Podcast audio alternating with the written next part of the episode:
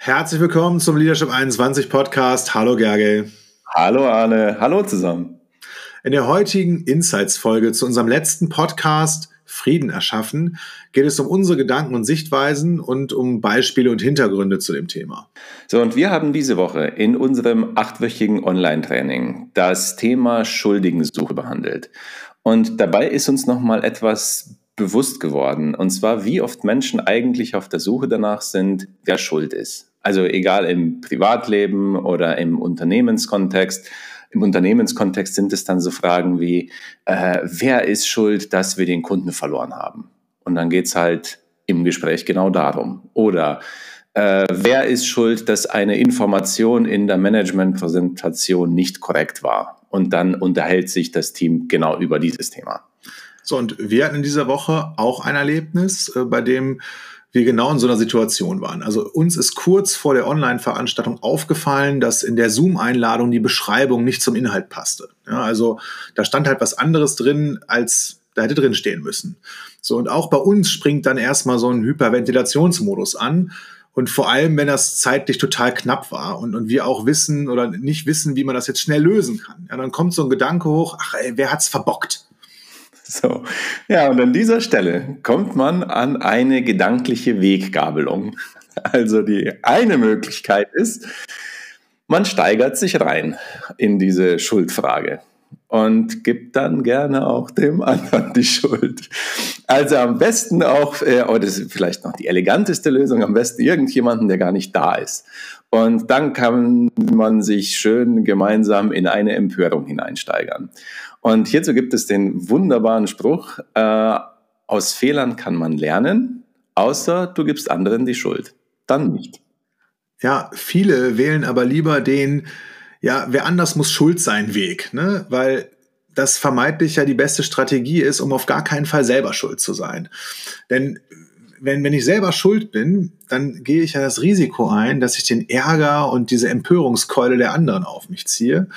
Und ja, das möchte ich ja nicht. Und mich zusätzlich vielleicht noch so selber geißele.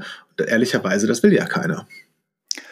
So, also zusammengefasst, die Schuld bei anderen zu suchen, ähm, damit oder quasi mit, dem, mit, der, mit der Intention, dass ich selber nicht schuld bin. Und in dieser Situation, also quasi in diesem Konzept, bleiben einige Teams hängen und stellen dann irgendwann fest, dass die Zusammenarbeit nicht so funktioniert, wie es eigentlich sollte, weil diese Schuldfrage so im Raum steht. Und äh, irgendwann hat deine, dann einer im Team die Idee, ey, lass uns doch eine Teambuilding-Maßnahme machen, damit die Stimmung wieder besser wird. So, und alle fühlen sich dann irgendwie dazu verpflichtet. Ja, dann machen wir halt eine Teambuilding-Maßnahme. Vielleicht gibt es da noch ein bisschen Geld vom Unternehmen oder vom Chef. Und dann macht man die Teambuilding-Maßnahme. Und drei Monate später oder auch drei Wochen später oder ganz häufig drei Tage später ist dann der Umgang untereinander wieder genau so wie vorher.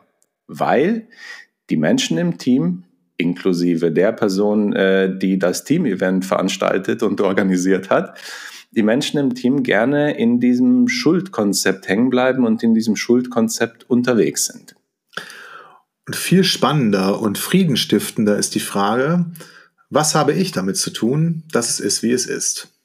Und nur aus der Frage, was habe ich damit zu tun, kannst du die Folgefrage ableiten, was kann ich machen, um sicherzustellen, dass das Gleiche uns nicht nochmal passiert? Und dazu gibt es ein vierstufiges Vorgehen. Der erste Schritt ist anzuerkennen, Houston, wir haben ein Problem. Ja, also das Problem nicht zu leugnen, sondern anzuerkennen. Und der zweite Schritt ist, was sind die Möglichkeiten jetzt in diesem Moment, dass wir das alle gemeinsam lösen? Also wer macht was bis wann? Da ist auch so eine ganz klare, konkrete, deutliche Kommunikation miteinander erforderlich. Bei uns, bei diesem, bei dem, bei dem Zoom-Thema, also als wir kurz vor dem äh, Meeting festgestellt haben, dass die Meetingbeschreibung nicht gepasst hat, also äh, wir sind dann als allererstes Mal in die Zoom-Einstellung und haben geschaut, ob und wie man die Meetingbeschreibung ändern kann, ohne die Meeting-ID zu ändern. So, und der dritte Schritt ist, was lernen wir daraus? Also, wie haben wir zusammengearbeitet, dass dieses Problem überhaupt aufkam und was habe ich gemacht, gedacht oder was habe ich gemacht oder nicht gedacht, dass dieses Problem aufgetreten ist. Und jetzt ganz reflektiert bei mir, äh, mein Fokus ist so die Macherattitüde. Ja? Und, und Qualität ist bei den einzelnen Aufgaben immer mal wieder für mich dann nicht so wichtig. Und genau so war das hier auch. Ja? Ähm, und, und mir ist das auch erstmal nicht aufgefallen. Diagerge hingegen schon. Ja? Und dann habe ich das anerkannt. So, und der vierte Schritt, was du machen kannst, ähm, da ist die Frage, was ist die Lösung für das nächste Mal, dass das Problem nicht nochmal auftaucht? Und bei uns ging es darum, dass wir eine Vereinbarung miteinander treffen. Also die Vereinbarung war, wenn jemand von uns ein Zoom-Meeting aufsetzt, erstellt die Person, die das Meeting erstellt, für jede Veranstaltung eine eigene Meeting-ID, äh, die wir dann veröffentlichen und den Teilnehmern zuschicken.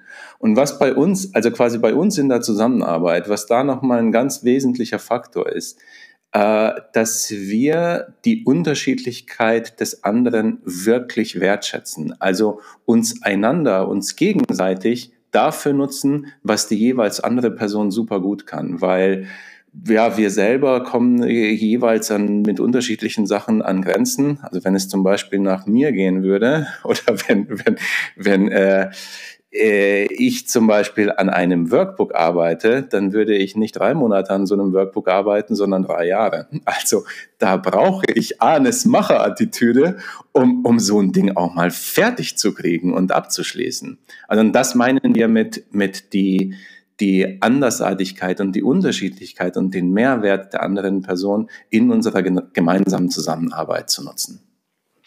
Vielleicht denkst du dir jetzt, bei Kleinigkeiten ist das irgendwie leicht, Frieden zu erschaffen und nicht in Vorwürfen und Schuld zu denken. Ja?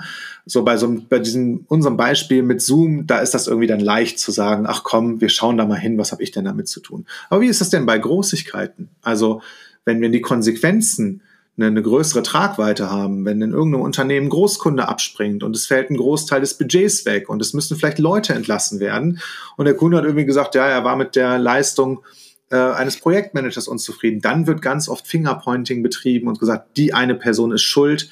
Und dann, dann fällt es schwerer oder fällt es vielen Menschen schwerer, dann hinzuschauen, was sie selber damit zu tun haben. Und ehrlicherweise wird uns das in unserer Gesellschaft auch vorgelebt. Also wer von euch Medien konsumiert oder, oder politische Debatten verfolgt, wir leben politisch und medial in so einer Vorwurfs- und, und Schuldausweichskultur. Also das ist so ein Schauspiel.